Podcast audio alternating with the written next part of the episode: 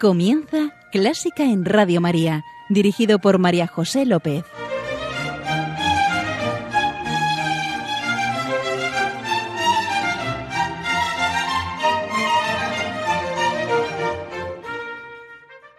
Bienvenidísimos a Clásica en Radio María, la música divina. E encomiendo este programa a la Virgen. Y va por ti, Señora.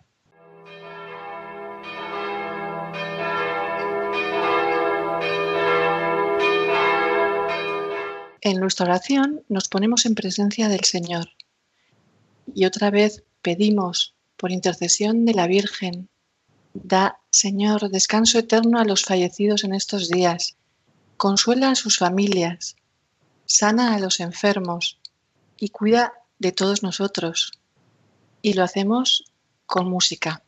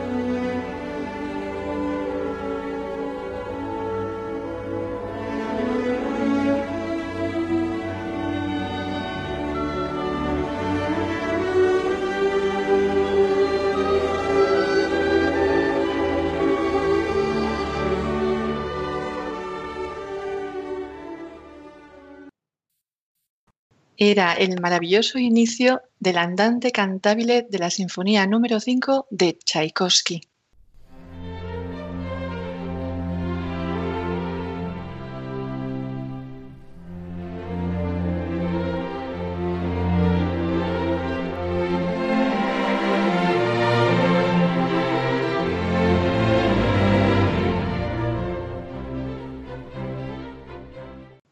Tenemos el placer de recibir como invitado a Jesús Ángel León. Es violinista, es compositor y con una trayectoria brillantísima. Fue solista de las orquestas sinfónicas de Madrid y Euskadi. Durante muchos años solista y asistente de concertino de la Orquesta Nacional de España y hoy concertino de la Orquesta Clásica de España y primer violín del grupo Sonor Ensemble.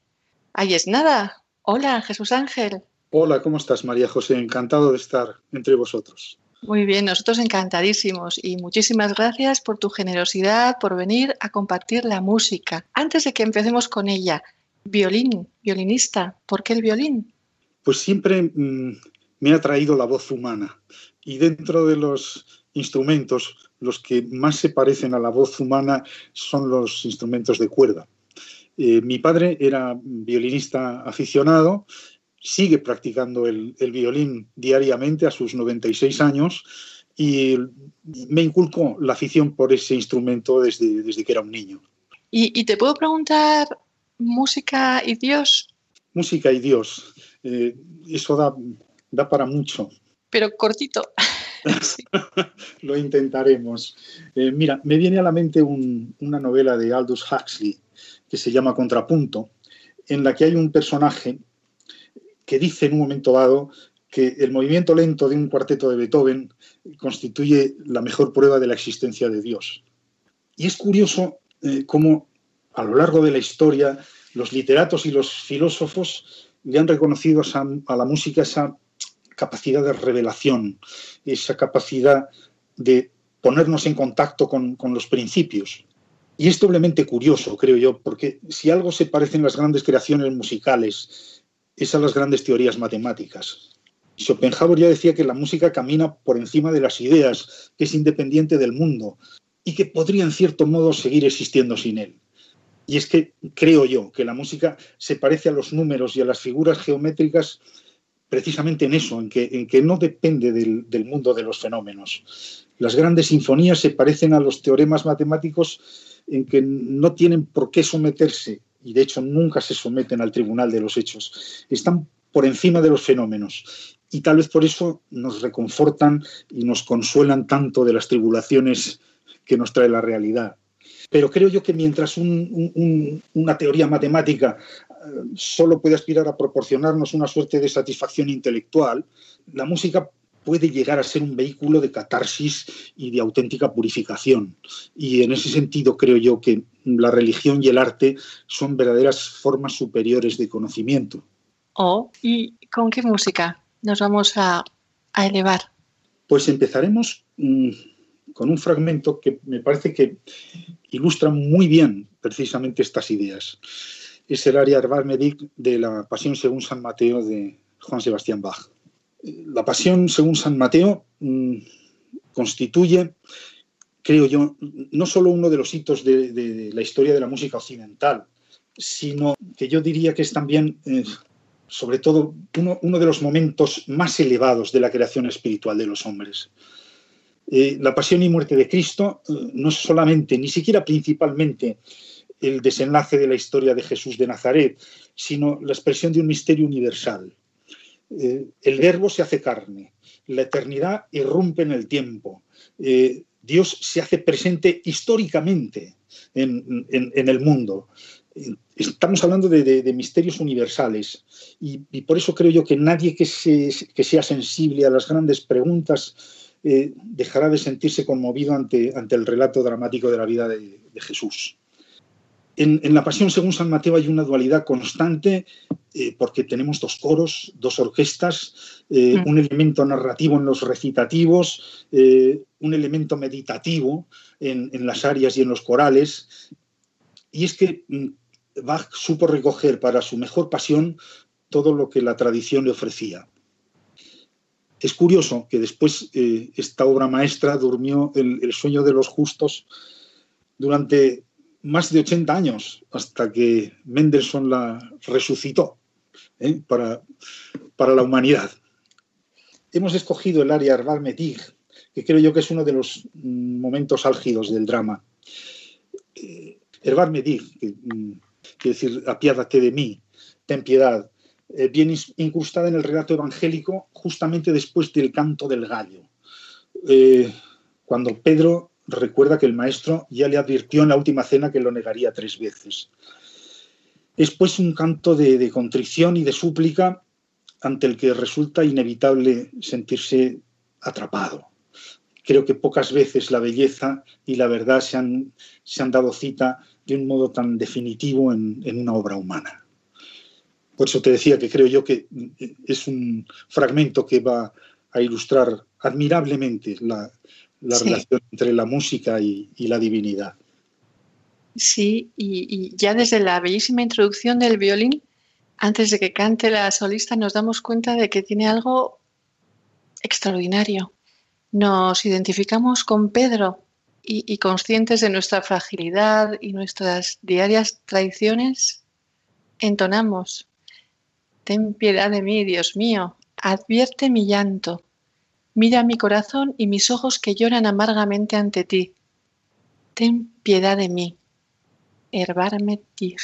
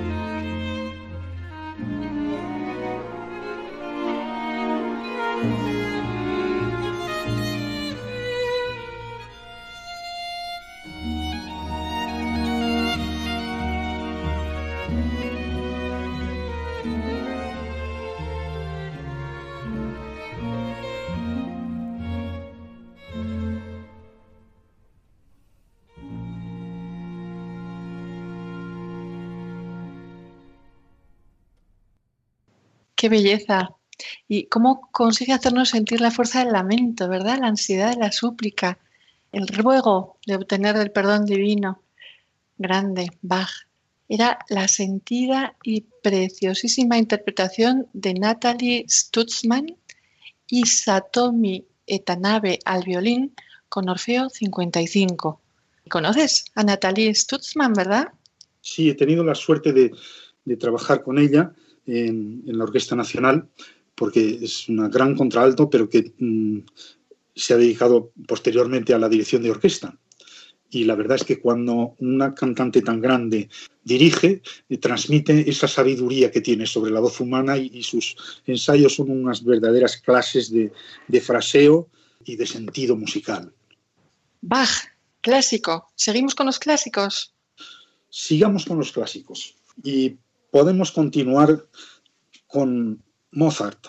Vamos a oír el rondó final del concierto para dos pianos y orquesta. En el catálogo de Mozart figuran 27 conciertos para piano y orquesta. Casi todos ellos están escritos en una tonalidad mayor. Hay un concierto para tres pianos y orquesta y hay un concierto para dos pianos y orquesta, eh, concretamente el K365 número 10, del cual vamos a escuchar el último movimiento. Este concierto fue escrito en 1779 por un Mozart que estaba a punto de abandonar Salzburgo con dirección a Viena para continuar con su carrera. A pesar de que el padre de Mozart educó tanto a Wolfgang como a Nanner para ser solistas, Nanner era su hermana. ¿eh? Eh, llegó un momento en el que tuvo que priorizar la carrera de Wolfgang. Sin embargo, este nunca olvidó a su hermana y desde Viena le seguía enviando los manuscritos de sus obras eh, pidiéndole siempre aprobación y consejo. Y en este concierto podemos advertir ese respeto y ese cariño que Mozart sentía por Nanner. Eh, las partes solistas de ambos pianos están meticulosamente equilibradas para que ninguna adquiera mayor protagonismo que, la otra. El último tiempo es un rondó extraordinariamente alegre, con un estribillo eh, que siempre recuerdo pues, como ejemplo de esa alegría fresca, chispeante, infantil, de un Mozart que todavía no había sido tocado por las sombras del Sturm und Drang. Disfrutemos pues, de esta alegría fresca, infantil del genio de Salzburgo, porque es un verdadero alimento para el alma.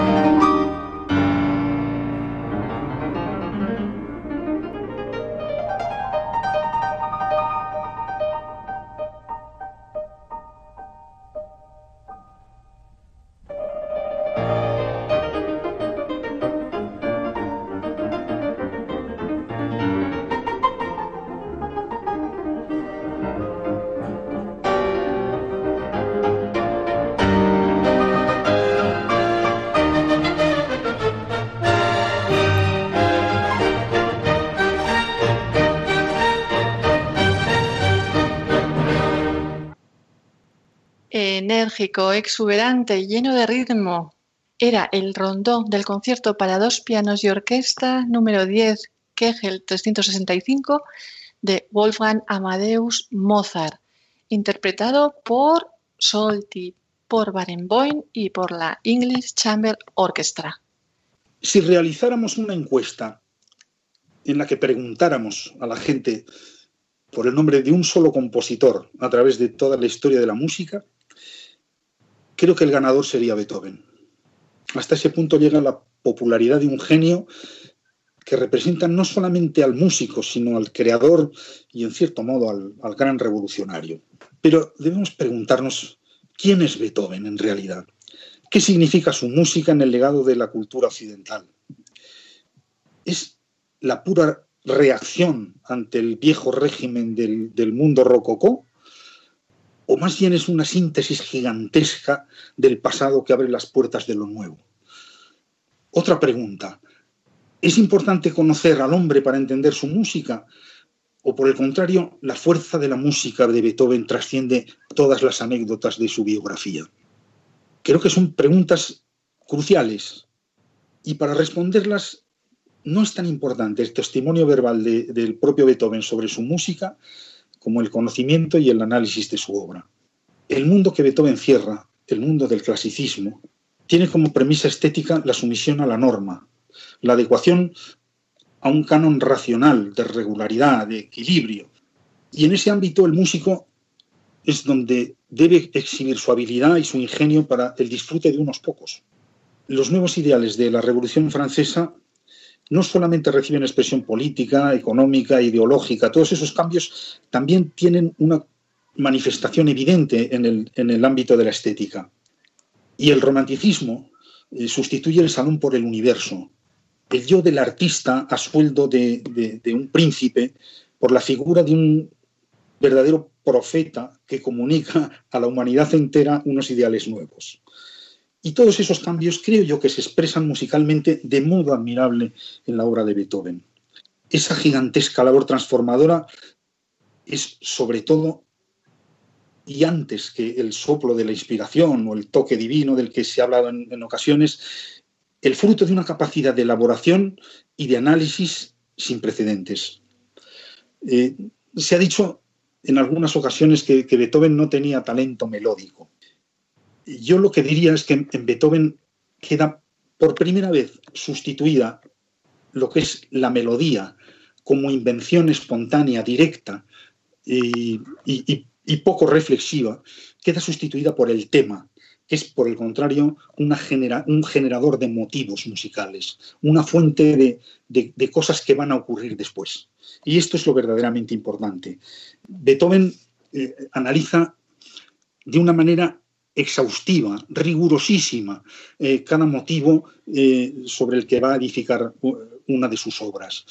A él no le basta la belleza aparente de una invención espontánea, él necesita un tema que sea capaz de generar eh, muchas cosas. Hay que pensar en algunos ejemplos. El, el, el movimiento, el movimiento eh, inicial de la Sinfonía Heroica, de la Sinfonía número 3, es ¿Mm? un simple arpegio en mi bemol mayor. El movimiento famosísimo que inaugura el primer movimiento de la, de la Quinta Sinfonía, el tema inicial es un motivo de cuatro notas en el cual las tres primeras notas son repetidas. Ta, ta, ta, ta. ¿Sí? el alegreto de la séptima sinfonía, el tiempo lento, eh, se basa en un tema que es la insistencia en una, en, en una sola nota. Pim, pim, pim, pim, pim, pim, pim, pim, pim, pim. Algo que también ocurre de alguna manera en el tiempo lento de la, de la sonata, claro, de, Luna. Y es que lo que importa ahora no es la melodía y su guarnición, sino las metamorfosis continuas, los campos de fuerza, el, ese juego de pesos, de elevaciones, de timbres a los que puede dar lugar un motivo simple. Ese juego prodigioso, ese drama sonoro, ese choque de fuerzas encontradas, ese es el mundo nuevo al que Beethoven abre los ojos. Y en esa música eh, los hombres han encontrado a lo largo de los años algo que les resultaba propio y que les hablaba de un yo escondido por el que probablemente no transitaban a menudo. Y probablemente en esas, en esas cuestiones es en las que reside la, la modernidad permanente de Beethoven. Y ya que estamos alejándonos de los estereotipos, también me gustaría alejarme en el sentido de considerar que el mejor Beethoven no está en las sinfonías, el mejor Beethoven está en los cuartetos, y en algunas de sus últimas sonatas para piano. Precisamente por eso mm, he elegido el movimiento lento del cuarteto Opus 59 número 1, no lo podemos escuchar entero porque mm, dura más de 13 minutos y se nos escapa completamente para el, para el formato de, tu programa. Eh, pero sí me parece que es importante el, ponerlo aquí para darse cuenta de que hay un Beethoven sublime que se frecuenta poco y que valdría la pena mm, frecuentarlo más. Eh, es el Adagio molto emesto del cuarteto Opus 59 número 1, como digo. Eh, se trata del primer cuarteto de los cuartetos Rasumovsky, que son los cuartetos del, periodo medio, y vamos a, escucharlo en una versión extraordinaria del, del cuarteto Bercea. Vamos allá.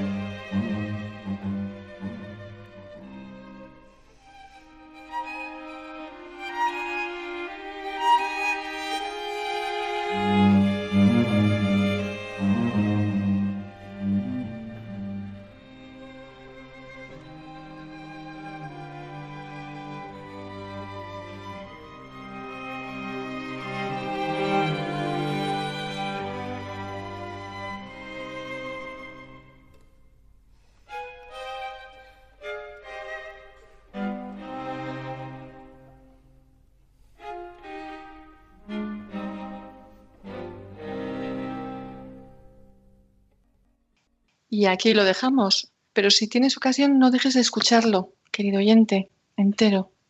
Es, es fabuloso. Pero, José Ángel, yo he visto en algún sitio que se inspiró para componerlo Beethoven en, la consternación o, que le producía el matrimonio de su hermano con una futura cuñada que no le gustaba nada. Lo dejó escrito.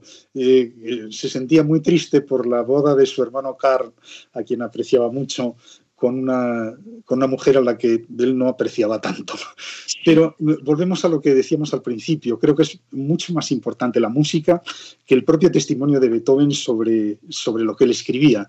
Eh, esta música trasciende con mucho ¿eh? lo que es una contrariedad matrimonial. Es, algo mucho más hondo, mucho más grande, mucho más abstracto que eso. Por eso es más importante eh, lo que Beethoven compuso que lo que Beethoven dijo. Y vamos a pasar a una obra de Eduardo Toldrán que se titula Six Sonnets para violín y piano. Esta obra la escribió en 1922, solamente unos años después de sus famosas vistas al mar, inspiradas en poemas de, Joan Maragall. Los Six Sonnets eh, son verdaderas canciones sin palabras, verdaderas acuarelas sonoras que vienen a ilustrar los sonetos de Trinitat Castasus, de Josep Carné, de Magín Morera, Joan Alcover, Mosén Antoni Navarro y Joan María Guaix.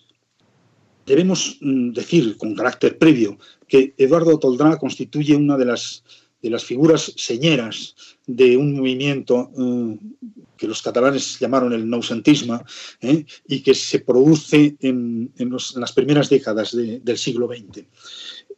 Este término de noucentisme eh, trata de jugar con la doble significación del término nou en catalán. Por un lado significa nueve, con lo cual pues mm, viene a sugerir una referencia temporal homóloga a la que, a la que utilizan los historiadores del arte italiano, el 400, el 580, etc. Y también significa nuevo, también significa nuevo, eh, con lo cual alude a las ansias renovadoras de este movimiento de, artistas eh, intelectuales.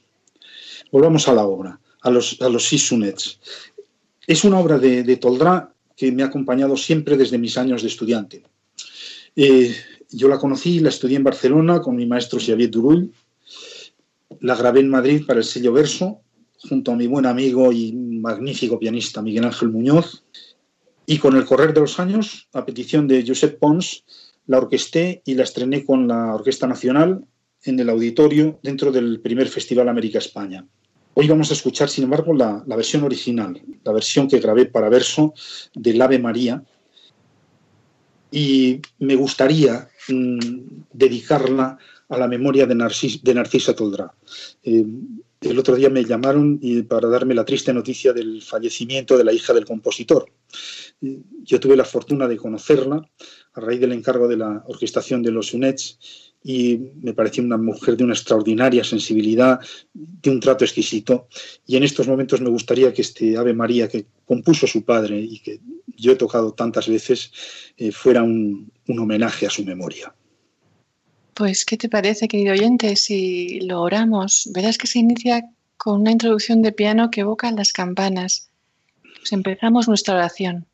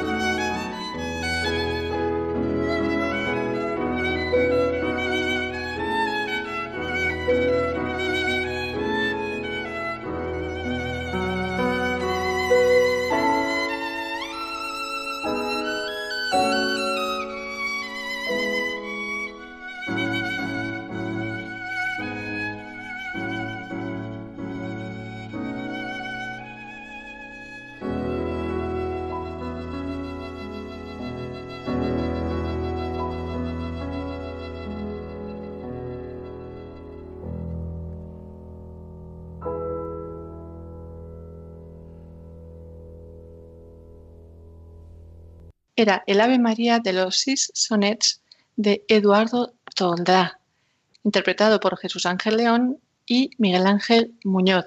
Jesús Ángel, qué bien tocas. Muchas gracias. Y después de esta oración nos vamos a...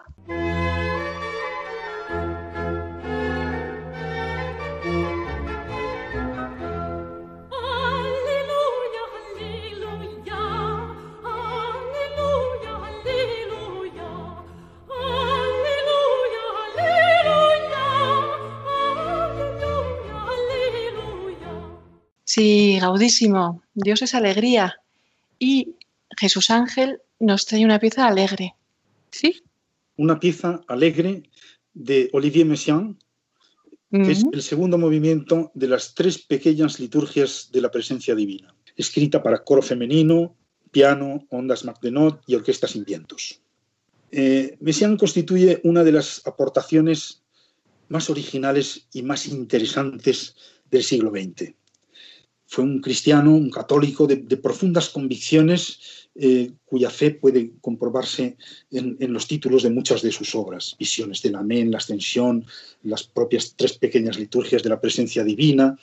Siempre fue un músico inquieto y muy preocupado por ensanchar, por ensanchar el universo estético de la creación es conocida su, afición al canto de los pájaros, a los que consideraba los mejores músicos, y que los cita en casi todas sus obras a partir de, del año 1940. Él investigó muchísimo sobre el canto de los pájaros y le gustaba además que le llamaran ornitólogo y compositor. Elaboró su propio sistema modal, su propio sistema rítmico, que resultaría quizá un poco complicado de, explicar aquí, pero sí, no, no, no lo expliques, no. no pero sí que convendría saber, por ejemplo, que también exploró eh, temas de, sinestesia musical que ya habían sido apuntados por, por Scriabin y que consisten sobre todo en la, relación entre los, entre los sonidos y los colores. Eh, y escucharemos el segundo movimiento de las tres pequeñas liturgias de la presencia divina. El texto de la obra lo escribió el, el propio Messiaen y la música pretende ser una especie de glosa a las tres formas de presencia divina. El primer movimiento está dedicado a la presencia de Dios en nosotros, el segundo a la presencia de Dios en sí mismo, que es el que escucharemos hoy, y el tercero a la presencia de Dios en todas las cosas. A mí, querido oyente, me da un poco de miedo, porque es Messien, a ver qué suena. pero la letra, fijaos, eh, se ha ido el bien amado por nosotros, ha ascendido por nosotros, todo por nosotros ha hablado, ha cantado, el verbo estaba en Dios, ha hablado, ha cantado. Vamos a ver cómo suena.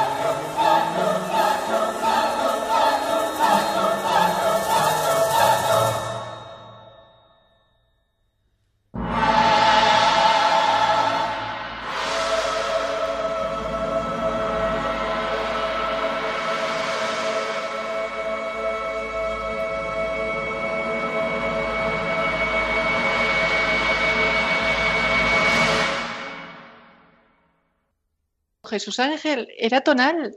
Pues, pues claro que sí. Lo que, lo que, me parece increíble es que la, la, crítica pusiera tantos reparos en su momento, porque es una sí. obra todavía muy, muy de la tradición. La secuencia del verbo del cántico divino de las tres pequeñas liturgias de la presencia divina de Messiaen, interpretado por la London Sinfonieta. Y con la presencia del Señor tenemos que dejar este programa con mucha pena. Gracias, Jesús Ángel, por venir aquí, por compartir tu música con todos nosotros.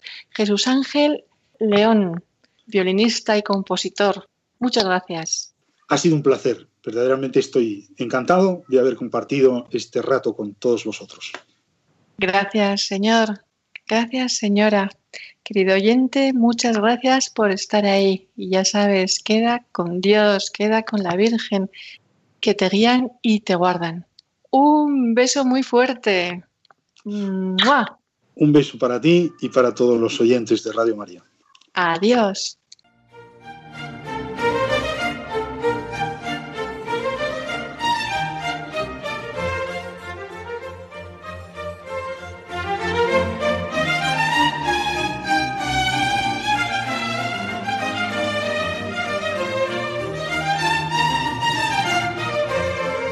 Han escuchado Clásica en Radio María, un programa dirigido por María José López.